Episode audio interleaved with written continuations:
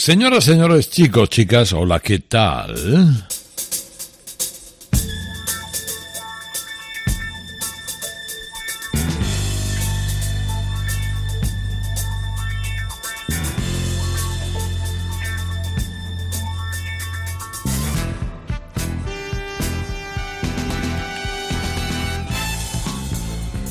Qué alegría de saludaros en una noche como la de hoy.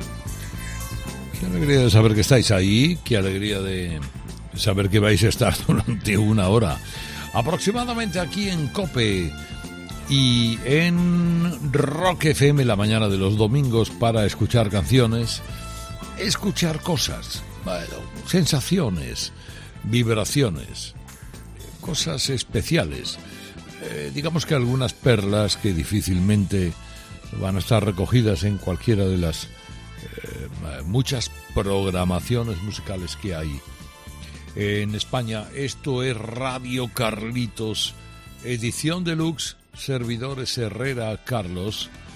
Bueno, y estos son los Bee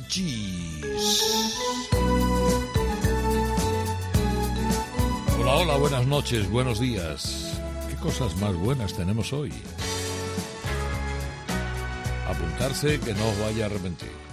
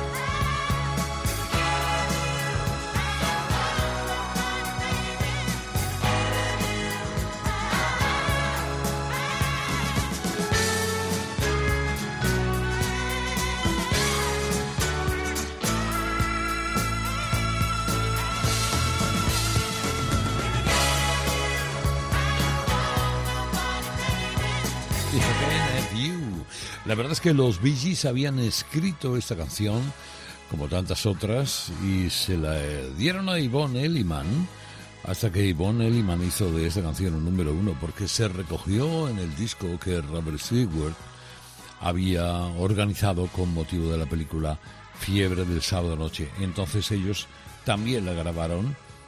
Luego la grabó más gente, la grabó Kim Carnes, la grabó Young Divas, eh, todas las versiones que queramos. Pero hombre, claro, la verdad es que, a quien le pega de verdad este If I Can Have You es a los Bee que son los autores de la, de la canción, los que realmente hicieron de esto algo ciertamente mundial, en todas partes, a todas horas. A partir del año 77 se cantaba, se bailaba esta canción, sobre todo la versión de Yvonne Elliman.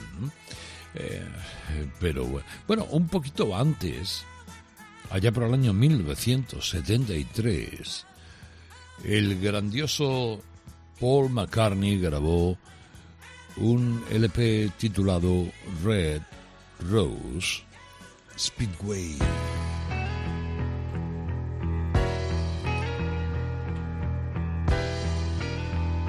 Y este Get on the Right Thing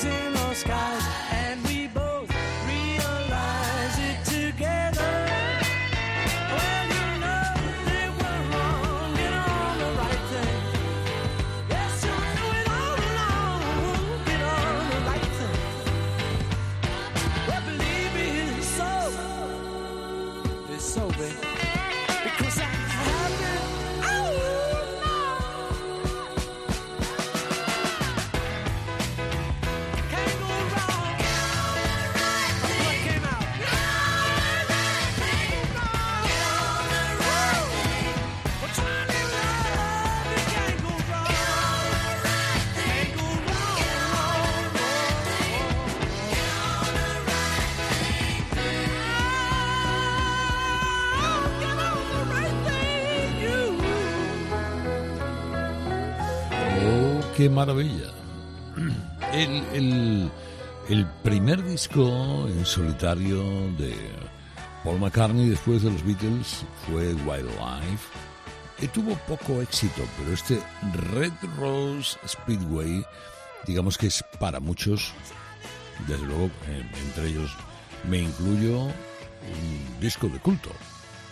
En el, en el 72 es verdad que Paul McCartney amplió Wings y, salió de conciertos por ahí, conciertos pequeños, no, no, no conciertos eh, multitudinarios, los primeros después de la ruptura de los Beatles. Entre tanto, digamos que grabaron eh, algunas cosas, algunas viejas canciones que tenía del álbum Ram, las recuperaron, incorporaron algunas piezas y sacaron sobre todo un primer single. Y el primer single era una canción llamada My Love. My Love es una seña cultural de una generación entre la que me incluyo. My Love es una de las mejores canciones de amor que jamás haya hecho ninguna banda de rock, de pop o de lo que queramos. Fue un auténtico número uno.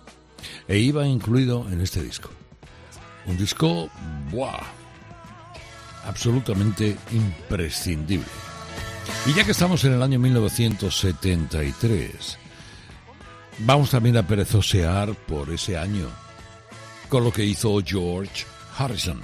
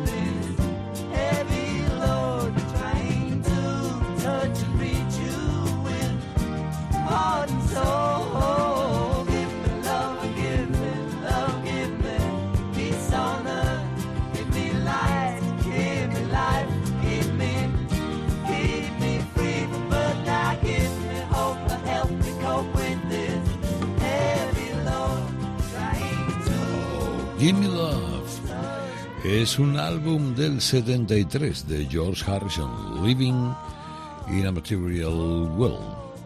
Llegó al número uno exactamente después de My Love. Es decir, esta canción llega y sustituye a My Love en el número uno y, y, a su vez a esta canción le sustituye Billy Preston, que era como una suerte del quinto Beatle. Y entre ellos se iban prácticamente dando el testigo uno a otro. Esta es una canción maravillosa, absolutamente maravillosa. Y como estamos ligando a unos con otros, vamos a ver, eh, ligamos a George con Paul McCartney porque formaron parte de los Beatles, pero también ligamos a George ahora con Jeff Lynne porque formaron parte de Traveling Wilburys.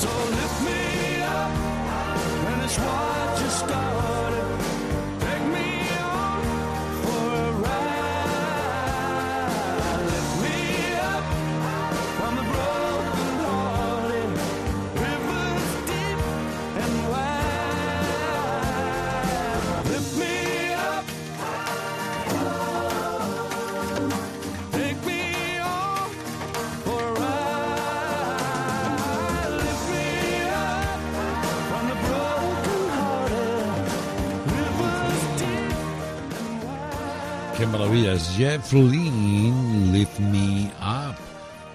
Digamos que era el, año 90, eh, el año 90 con George Harrison. Había formado, digamos que venían de los Traveling Wilburys y habían hecho este disco llamado Uncharted Theater, que era el primer disco solo de Jeff Lynne después de la banda de la Electric Light Orchestra digamos que fue un, notable éxito. Notable éxito porque había además en ese disco cosas muy agradables, versiones de canciones como September Song, original de un musical de Broadway que era muy popular en los Estados Unidos, alguna que otra. Bueno, son gente que están ligada. Evidentemente los Bee Gees ligados a Harrison, Harrison ligados mm, de qué manera a Jeff Lynne, Jeff Lynne, eh, antes Wings, después, bueno, claro, nos encontramos con otro de los Traveling Wilburys, que era Tom Petty. Y esto que se llama Learning to Fly.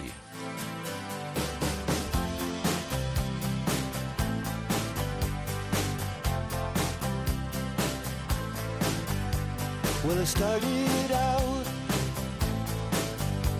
down a dirty road. Started out all alone, and the sun went down as I crossed the hill, and the town lit up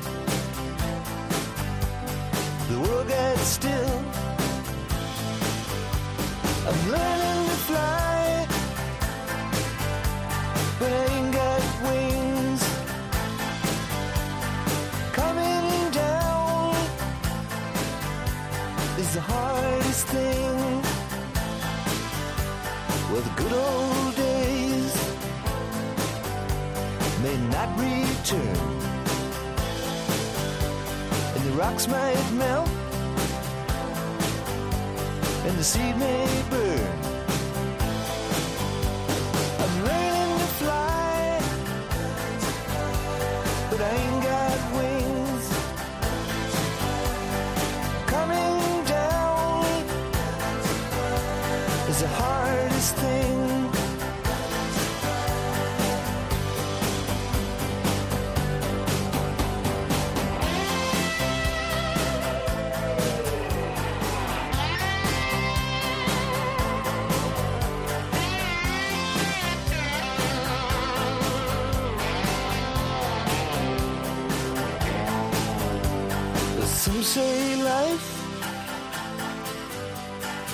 Beat you down and break your heart,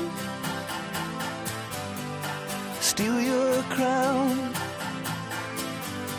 So it started out for God knows where.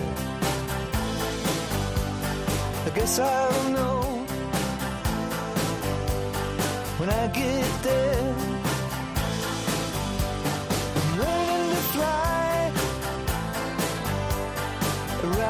Clouds. What goes up must come down.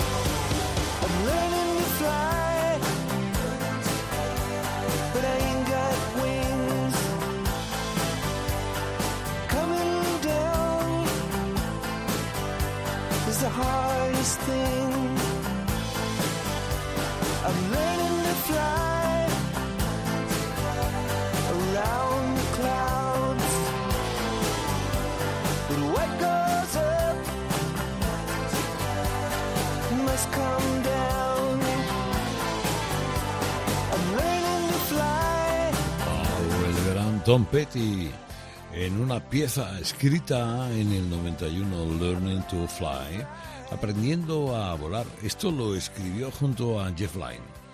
Vamos todos en, correlación uno con otro, Jeff Lynne, y fue un gran éxito. Era el primer sencillo de aquel disco de Great Wide Open.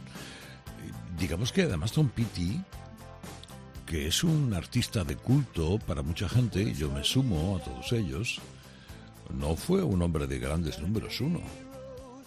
¿Mm? Digamos que el, como sencillo, el sencillo de más éxito de Tom Petty fue este, que tiene además mucho sonido muy parecido al de los Traveling Wilburys que él había formado. Bueno, son cosas que pasan. Radio Carlitos Edición Deluxe.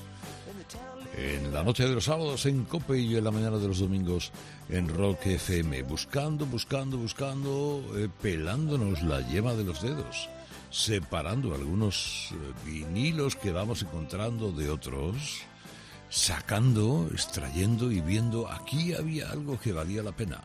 Hombre, es fácil que cuando tú te encuentres un disco de Led Zeppelin, digas que en Led Zeppelin había cosas que valía la pena en cualquiera de los discos. En este particularmente también.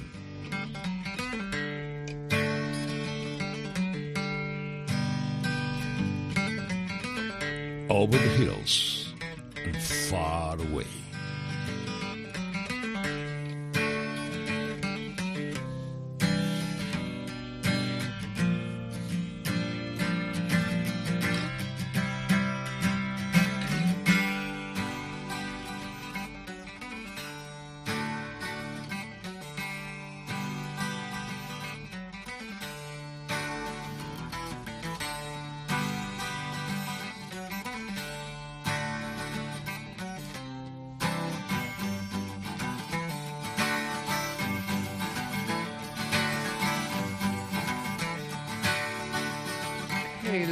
You got the love I need. Maybe more than enough. Oh, darling, darling, darling, walk a while with me. Oh, you got so much, so much, so much.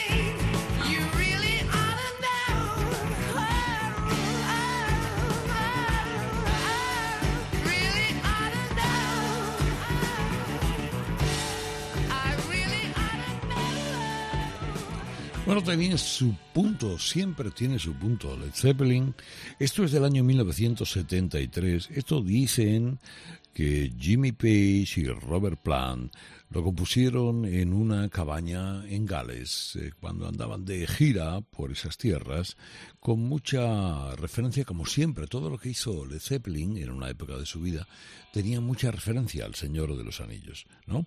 Houses of the Holy, que era el primer disco, además de Led Zeppelin, que era prácticamente pronunciable. Todo lo demás era muy complicado, ¿no? Era el quinto. Eh, Dejaron un poquito el blues y se metieron en ritmos nuevos. aquella portada era histórica, aquella portada fue eh, culturalmente, contraculturalmente. Eh, una sensación, aquellos niños ascendiendo a una montaña, ¿no? Que querían dar. Era una foto de, de Aubrey Powell en un condado de Irlanda del Norte, luego debidamente retocada. Eh, ¿Qué quería decir aquella portada? Bueno, los niños como ascendiendo a una cumbre donde estaría la expectación máxima de la música disco. Bueno, esos son los eh, exégetas de Led Zeppelin, que son como una familia muy particular, ¿no? Es verdad que la familia de Led Zeppelin es muy particular, pero la familia de los Hollies también lo es, y si no, escuchad.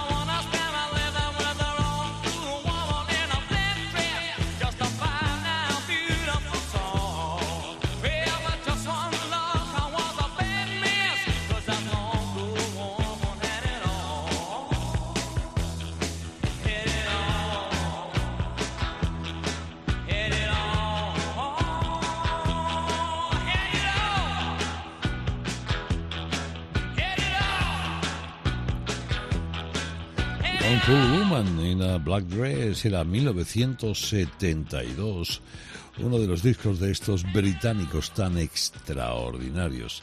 Digamos que la grabación de esta canción tuvo su particularidad porque no estaba el productor, se puso malo, tuvo que irse, nacía un niño, pues, lo que fuera, y produjeron ellos el disco. Si os fijáis, si sois seguidores de los Hollies, hay menos armonías que en cualquier momento. Y además hacen una canción muy swamp rock, muy, muy al estilo de los Creedence, de los Creedence Clearwater Revival.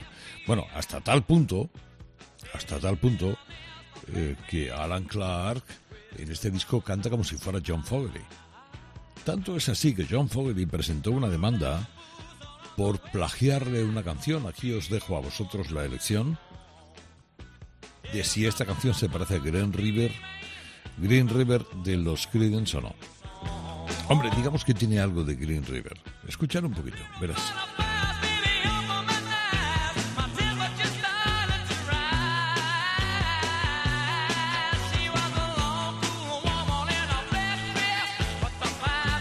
Si tú le pones eso a alguien y no le avisas y le dices que son los Creedence cantando Green River, puede colar. La- eh, es verdad que al final hubo trato y le dieron la mitad de la canción a John Fogerty. Esto fue un exitazo en Estados Unidos. Digamos que iba a llegar al número uno aquel año, pero dio la casualidad que coincidió con el Alone Again de Gilbert Sullivan. Y además esto significó, esta canción significó que Alan Clark, que se va a ir de, iba a irse de los Hollies, viendo el éxito que habían tenido la banda con ellos, volvió al final solamente por el éxito de esta canción. Bueno, esas cosas que pasan, casualidades que pasan de vez en cuando en la vida. Bueno, ahora tengo aquí una cosita de Chuck Berry.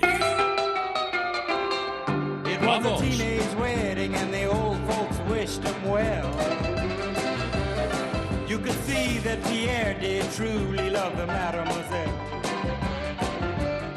And now the young monsieur and madame have rung the chapel bell.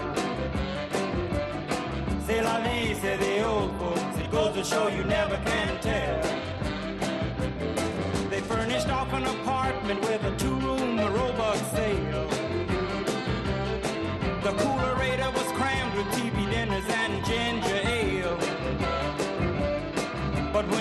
found work, the little money coming worked out well.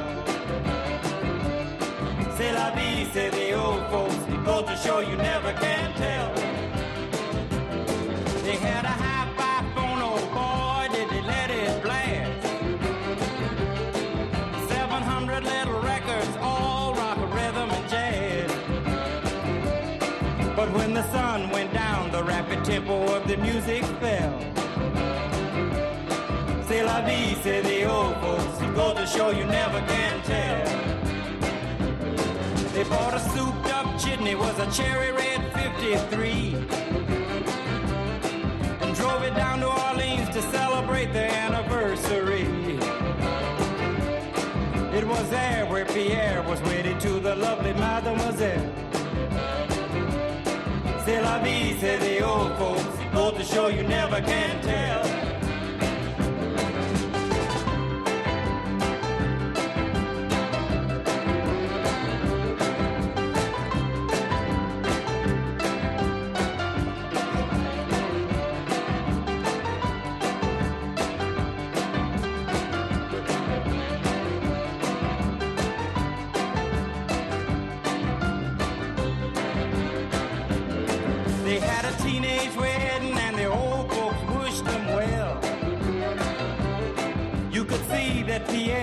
Truly love the mademoiselle.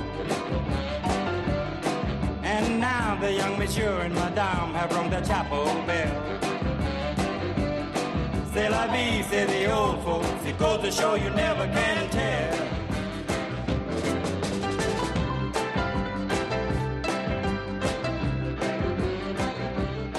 Ah, qué- qué cosa de Chuck Berry, aquel You Never Can Tell, que es una canción que escribió en la cárcel cuando él estaba encarcelado por violar la ley Mann. ¿Cuál era la ley Mann? Era una ley... eh, bueno, en fin, a él le encarcelaron por llevarse a una menor desde México hasta un estado de Estados Unidos sin que tuviera trato sexual con ella. Pero bueno, realmente estaba eh, hecha esa ley para encarcelar hombres por trato sexual con menores. Fuera por lo que fuera, Chuck Berry entró en la cárcel y escribió esta canción. Con la canción, después con la canción, la verdad es que no pocas versiones triunfaron en la vida, como una de Emily Harris, por ejemplo, otra de Bruce Springsteen hace no demasiados años. Pero cuando esta canción toma cuerpo realmente en la historia, es cuando Tarantino, Quentin Tarantino, se la lleva a la banda sonora original de Pulp Fiction, ¿no? Con ese baile de Uma Thurman espectacular que, en fin, ¿para qué contar? Realmente la canción no cuenta nada, la canción cuenta la historia o la vida de un joven matrimonio que cambia de piso y que, bueno, en fin, eh, digamos que bueno, eh, Es más la leyenda que pesa sobre la canción de Chuck Berry que el peso de la canción de Chuck Berry. Pero esas cosas son tan importantes en la música como, por ejemplo, la historia de Quentin Crisp que lleva Sting a esta canción.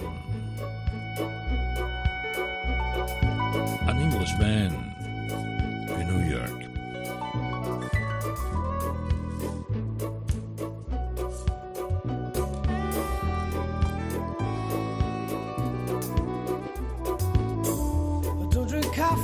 Take tea, my dear. I like my toast done on one side. You can hear it in my accent when I talk. I'm an Englishman in New York. You see me walking down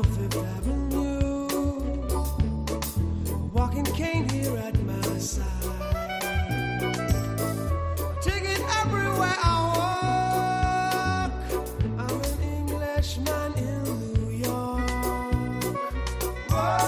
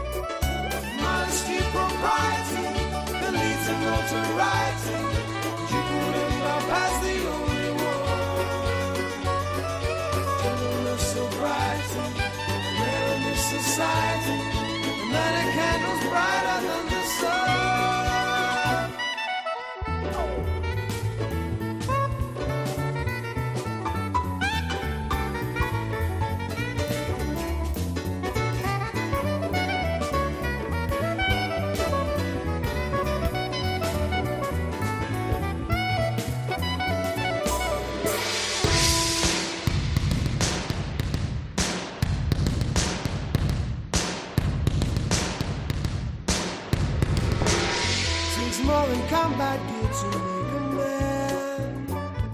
It Takes more than a license for a gun. Confront your enemies, avoid them when you can. A gentleman will walk but never run. The manners make of manners, someone say. He's our hero of the day. It Takes a man to suffer ignorance and smile. Be yourself, no matter what they say. Be yourself,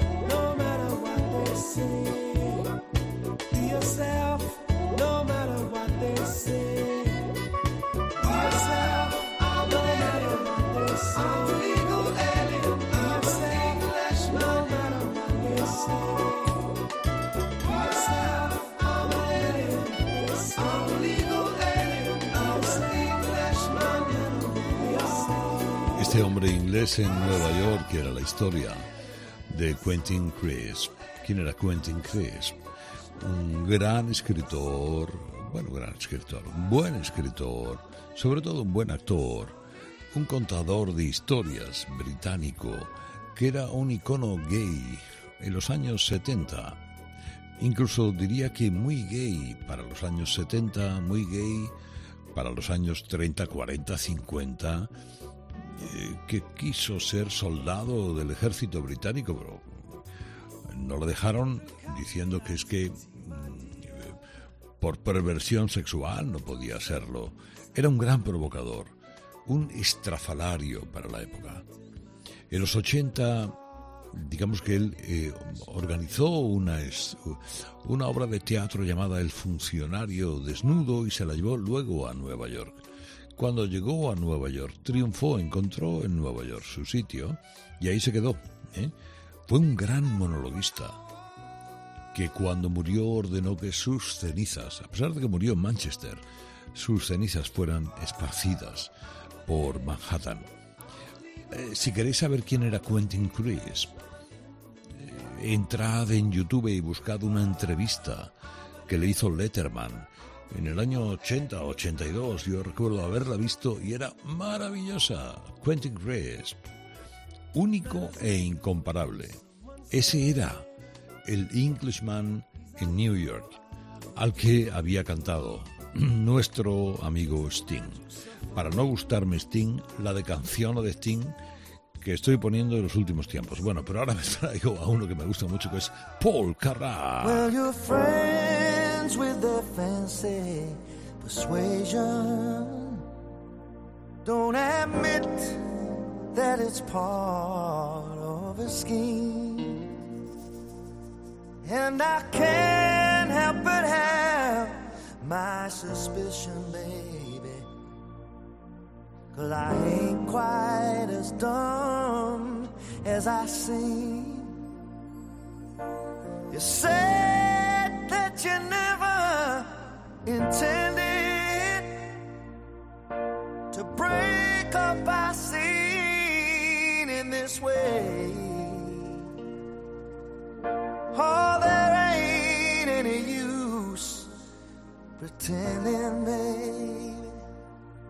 It could happen to us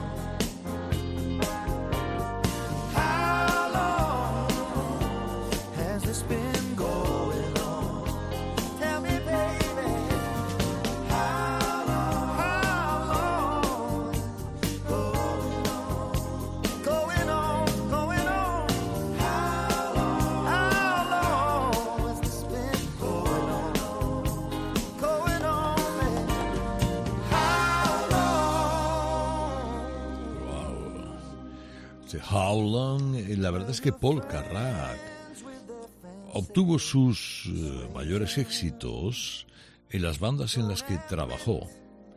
Trabajó en Ace, Squeezy, eh, Roxy Music, Mike and the Mechanics. Digamos que Ace que es la que sacó adelante este disco, era una banda de eso que se llamaba el pop rock de los años 70, que eran chavales jóvenes eh, que formaban una banda para divertirse, tocar música y beber cerveza y que las cervezas mm, le costaran relativamente poco, bueno, tampoco como nada. Pero fijas- fijaros lo que pasó, am- 45 años después, este How Long fue banda sonora de un anuncio de Amazon Prime. Y a raíz de eso, a raíz de eso, curiosamente, How Long, súbelo, súbelo, fue un éxito.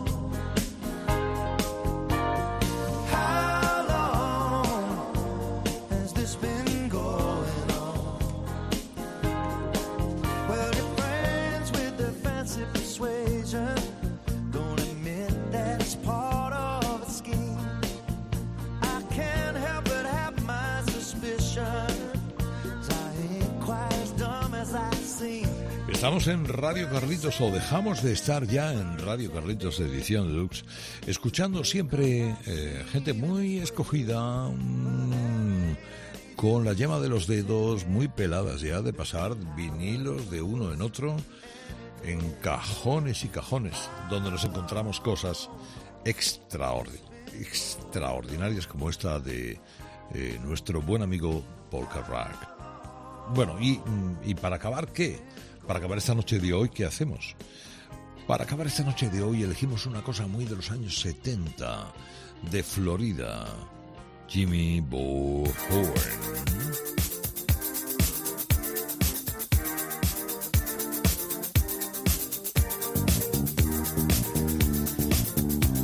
Bueno, este tipo, este tipo de la Florida de West Palm Beach, digamos que fue ah, con el Spank y con el Gimme Some, eh, uno que eh, fue capaz de cubrir muy mucho las pistas de disco de la época, los 70 que dieron mucho de sí, parte de los 80 también.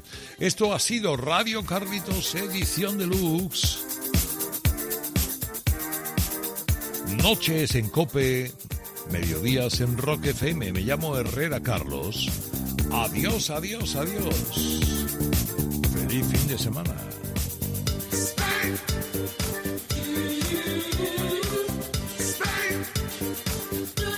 when